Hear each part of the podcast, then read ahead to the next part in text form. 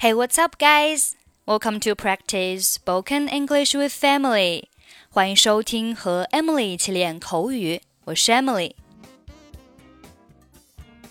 Today's topic is invitation. Now let's listen to the conversation. Hello, Tom. Do you have plans for this evening? Nothing special. How about having dinner with me?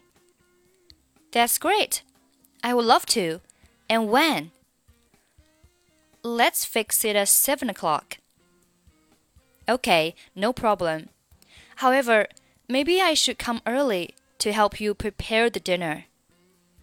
Don't worry, I will arrange everything. Alright, see you tonight.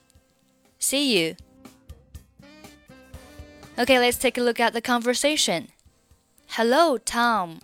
你好，Tom。Do you have plans for this evening?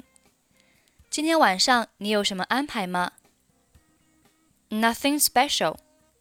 没有什么特别的安排。How about having dinner with me? 和我一起吃晚饭怎么样？How about 表示什么什么怎么样，后面接动词的 ing 形式。Have dinner 表示吃晚饭，这里的 have 要变成动词 ing 形式，要去掉末尾的 e，加上 ing having。That's great，太棒了。I would love to，我很乐意。这里的 to 后面它省略了 have dinner with you，完整的句子应该是 I would love to have dinner with you。因为上面呢已经讲过了，是和我一起吃晚饭，所以这里的话呢可以省略掉。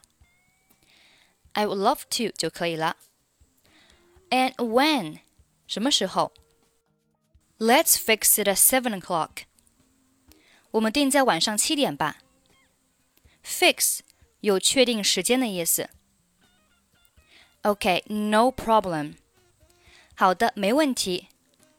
However, maybe I should come early to help you prepare the dinner. 但是或许我应该早点来帮你准备晚饭。这里 come early 表示早点来，to 表示目的，help you prepare the dinner。help somebody do something 表示帮助某人做某事。prepare 在这里是做动词，表示准备。 I should come early to help you prepare the dinner. Don't worry, 没关系。I will arrange everything. 我会安排好一切的。Arrange 表示安排。All right, see you tonight. 好吧，今晚见。See you，再见。Hello, Tom. Do you have plans for this evening? Nothing special. How about having dinner with me? That's great. I would love to. And when? Let's fix it at 7 o'clock. Okay, no problem. However, maybe I should come early to help you prepare the dinner. Don't worry, I will arrange everything.